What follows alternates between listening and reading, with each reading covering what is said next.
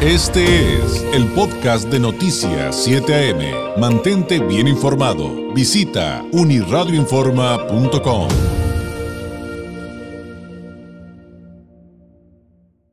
Oiga, como es nuestro compromiso, también le traemos notas propositivas de crecimiento, de eh, lo bueno que hay en Baja California. Y como siempre le digo, hay muchas cosas buenas en Baja California buenas, buenísimas y lo que le sigue en el deporte, en el arte, en la cultura.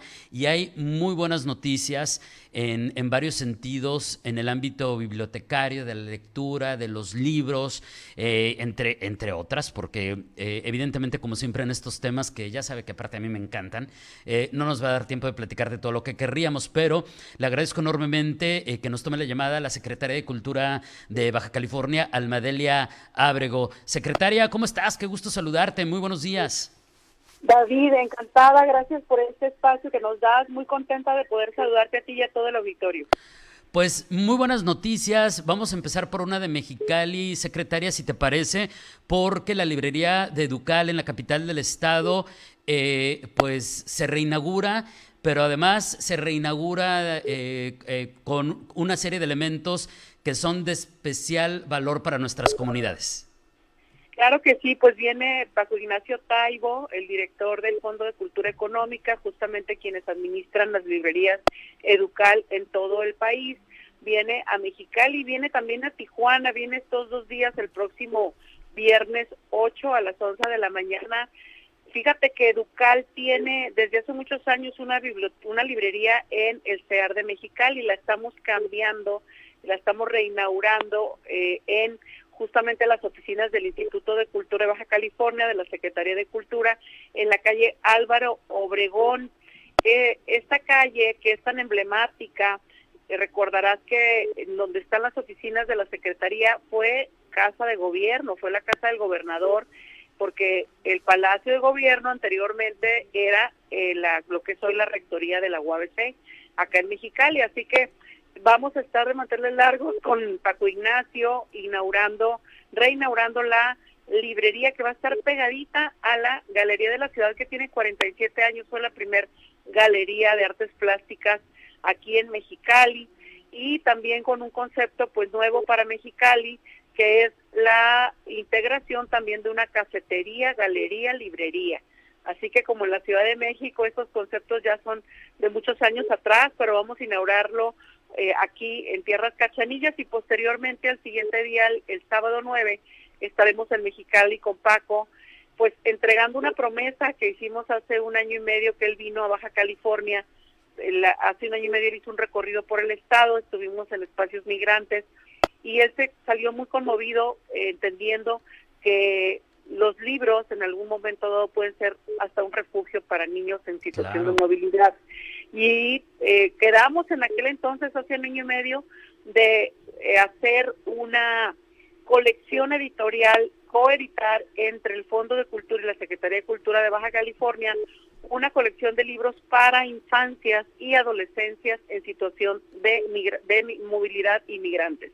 Así que viene a cumplir su promesa, ya la tenemos, la colección, son más de 3.000 libros que van a estar distribuidos en todos los espacios migrantes que hay aquí en Baja California y este entregamos en el DIF de Tijuana, en el albergue temporal del DIF Tijuana, esta colección para niños y jóvenes migrantes.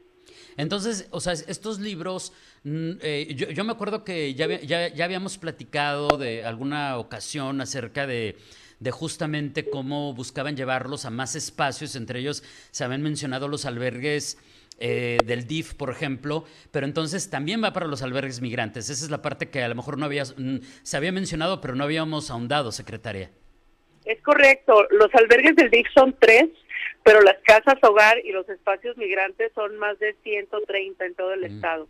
Así que nos vamos a todos en el programa que tenemos de la Secretaría de Cultura para Espacios Migrantes y Casas Hogar que se llama Crecer con Arte, donde estamos llevando desde hace dos años eh, talleres de música, talleres de teatro, talleres de escritura, de literatura, salones de lectura.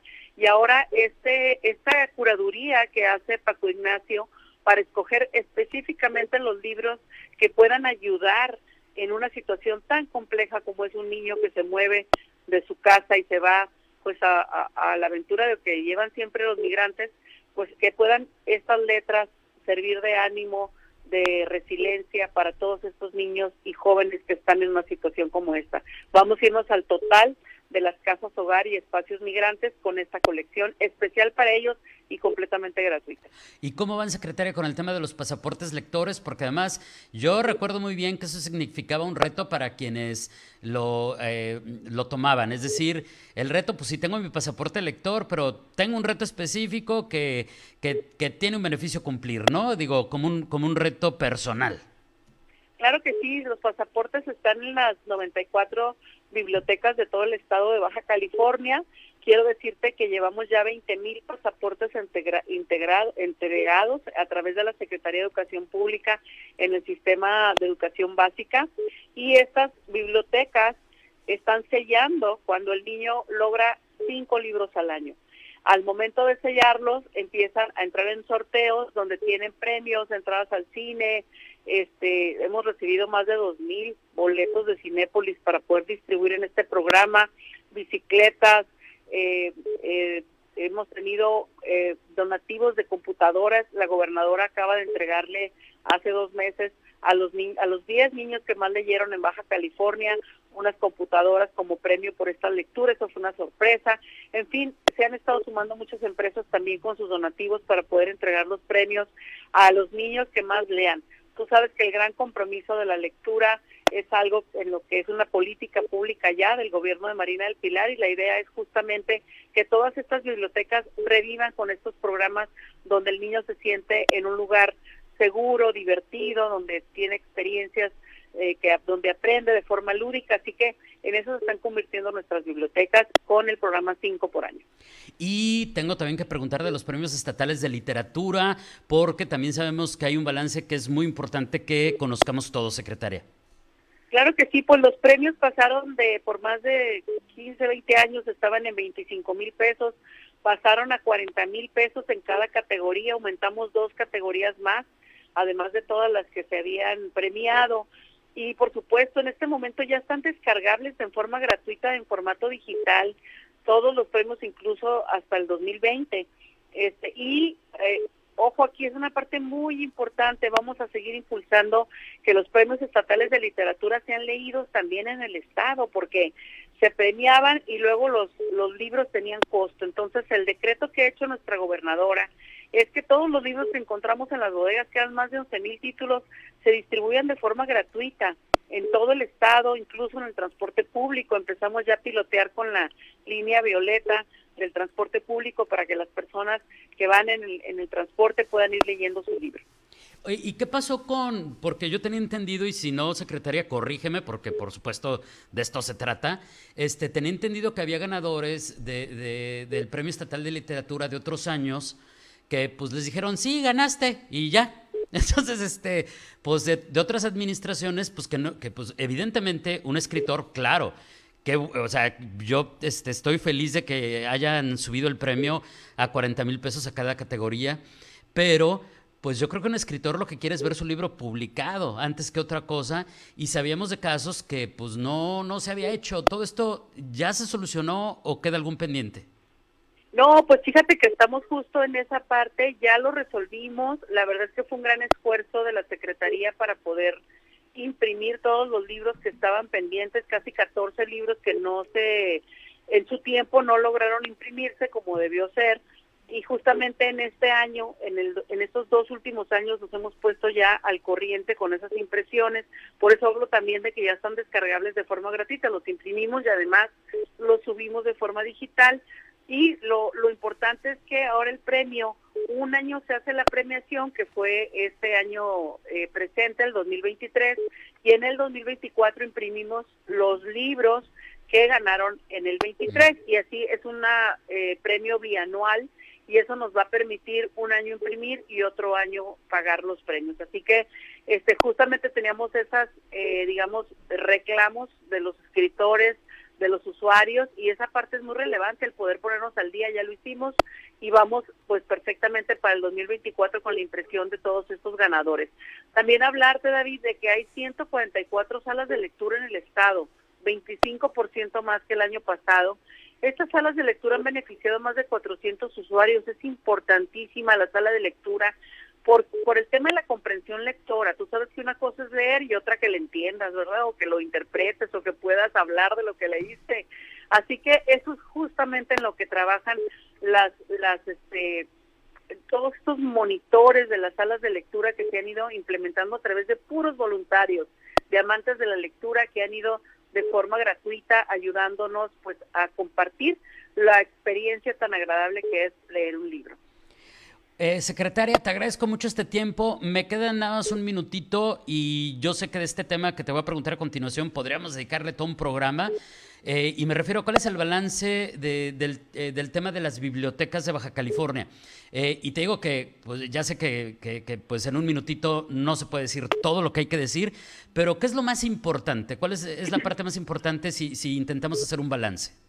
Pues mira que este año registramos un aumento en usuarios del 65%. Se han atendido a más de 170 mil personas en el 2023, incluso te corto de enero a octubre, todavía falta poner ahí noviembre y diciembre, pero de enero a octubre hemos atendido ese número importantísimo. Las bibliotecas se han estado reactivando poco a poco porque después de la pandemia pues fue un, problema muy grave. Sí, cómo no. Sobre todo el tema de que estuvieran cerradas y la, la parte del deterioro de sus propias instalaciones. Como sabes, la red que tenemos estatal de 94 bibliotecas, a nosotros nos toca llevarles todos los acervos y se han conseguido este, más de 40 mil libros en donación que vienen de la Ciudad de México en este año y el año que entra espero yo que lo podamos duplicar. También un programa muy importante ha sido Mis Vacaciones en la Biblioteca, que se ha implementado en 72 de ellas y se han ofrecido más de 390 talleres de lectura y escritura atendiendo a muchos niños y jóvenes y adultos. Así que las bibliotecas están renaciendo y en ese sentido es muy importante hablar que vamos a mandar un lote de mil libros incluso a Isla de Cedros, que es un lugar que ha estado tremendamente olvidado eh, y donde pues el presidente de la República y la gobernadora acaban de estar recientemente y vamos todos los todo todo el gabinete de todas las secretarías a apoyar la isla. Oye, pues enhorabuena también por ello, eh, estos espacios olvidados de nuestra Baja California. Eh, eh, digo, y en el sentido de que también estén preocupados por llevarles arte, cultura, educación y demás, deporte, como también lo hemos platicado en, otras, eh, en otros momentos con otros funcionarios, creo que también, como le digo, es algo que hay que resaltar. Secretaria, como siempre, muchísimas gracias por este tiempo y seguiremos platicando porque hay muchas cosas que, que seguirle contando a los bajacalifornianos, pero sin duda. Muchísimas gracias, David. Un gracias, gracias por este tiempo tan valioso que nos das y decir, bueno, lo que dice el eslogan del 5 por año, leer transforma. No se pierdan de esta maravillosa experiencia de leer un libro. Muchas gracias, David. Buen día. Gracias, secretaria. Es Almadelia Ábrego, la secretaria de Cultura de Baja California. Este fue el podcast de Noticias 7am. Mantente bien informado. Visita unirradioinforma.com.